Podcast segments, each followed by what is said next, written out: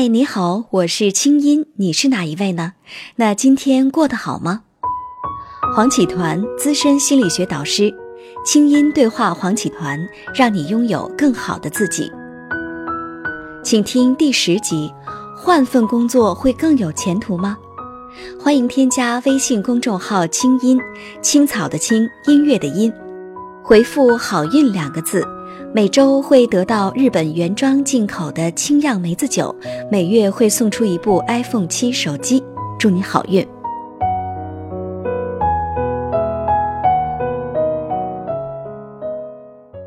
团长，我们今天来说一说关于换工作的话题哈。嗯，其实吧，这个换工作真的跟换老公有点像哈。是的，我有一个朋友，前一段时间跟我讲了这么一句话，他说：“我现在呀，真正觉得自己成长了。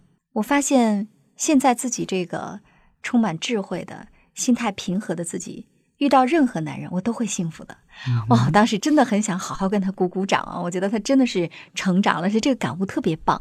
那把它用在工作上，我想是不是也有同样的道理？就是说，其实没有不对的工作，只有不对的你自己呢。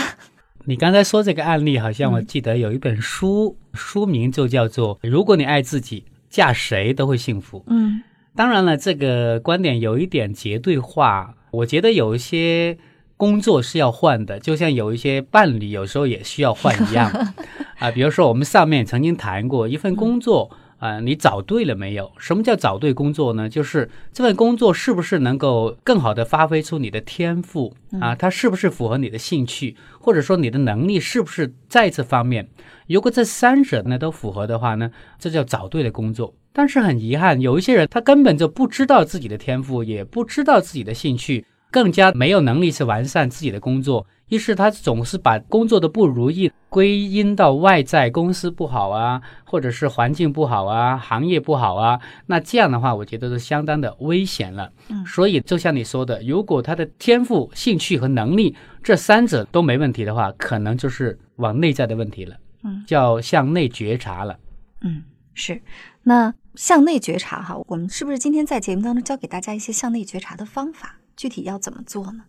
很简单，我还是回到我们的一个模式里面去。嗯，你觉得工作不好，你的难点在哪里呢？你的困惑在哪里呢？比如说，我们上面谈到其中一个案例，就是如果你要换工作，是因为领导的强势让你觉得压力很大，这是其中一方面。那另外有可能一个原因是因为老板总不给你加薪，你做了很久的话呢，别的同事都加薪了，就你不加薪，所以你要换工作。或者说你总是跟同事处不好关系，或者说每当遇到一个新的任务的时候，你总是觉得有压力，等等，这是你的模式。所以的话呢，要觉察，首先我们要看看，在你过往换工作中有没有一个规律呢？你为什么换工作呢？如果能找到一个点，那么这就是你每次都掉到同一个洞里面。如果你能找到这一点，我觉得这是觉察的开始。清音心理访谈每周三上线，欢迎添加我的微信公众号“清音”，在那里每天晚上有我的晚安心灵语音、心理专家的情感问答和滋养心灵的视频、音乐和文字。听清音，学习爱，让你成为更好的自己。你的心事和故事，有我愿意听。也许各位朋友都看过一首诗，这首诗叫《人生的五章》，讲的是四次掉到同一个洞里那个故事。第一章叫做“我走在这个大街上，看到人行道上有一个洞，我掉下去了，然后我迷失了，这不是我的错。”第二章，我走在同一条街，我还是掉到同一个洞里面，但这不是我的错，我费了好大的劲爬上来。第三章，我走在同一条街，看到同一个洞，我掉了进去。但这一次，我开始有点觉察了，这可能是我的错，这可能是我的一种习惯。当我意识到这一点，我迅速就从洞里爬了出来。那第四章，我走在同一条街，我看到人行道上有一个洞，我绕洞而过。第五章，我走上了另外一条街。那由这首小诗，我们就能够去看到了，你每一次换工作是不是都因为同一个原因呢？嗯，如果是，那可能这就是你人生中的一个洞。那我们就要问自己：我为什么每次遇到这样的事情，我都会选择离开呢？其实换工作，我们可以把它看成是一种逃避。当然，我们逃避是我们本能的一个反应。那这种本能的反应起源在我们远古的祖先，就像我们居住在丛林的时候，我们面对一个老虎的话，我们有两种选择：第一种攻击，第二种逃避。就是说，当你有胜算的时候，你会攻击他；当你没有胜算的时候，你会选择逃避。那么，面对工作的一个压力或者一个新的状况的时候，你选择了离开，这是典型的一种逃避。那为什么逃避呢？是因为你能力不足而逃避呢，还是你有更好的选择而离开呢？这就是一个好问题，你要好好的问自己了。嗯，是。但是如果说有些朋友仔细的思来想去，不行，这工作我还是不能要。我还是必须要换工作，我是真的要换哈。那这个时候他应该怎么去帮助自己找到下一份更好的工作呢？很简单，嗯，当你在换工作之前的话，我想邀请你问一下自己：我能找到比现在这份工作更好的吗？为什么？当你能够回答这个问题的时候，你才从心来选择你的工作。当然，如果你要选择。工作之前，我还想问你一个问题：你从上一份工作中你学到了什么？如果你什么都没有学到的话，你换了一份工作，我想一定老天会给你同样的功课要做。就像一个小学生，他学不会乘法，那他说我不学乘法的行不行？我想你的人生要不过去，绕不过去，你必须要学乘法，你必须学会了乘法之后，你才能够学到一些新的数学啊或者其他的能力。那当然有朋友说，我一辈子不会乘法，行不行啊？那当然行，但你的人生总会遇到乘法的难题。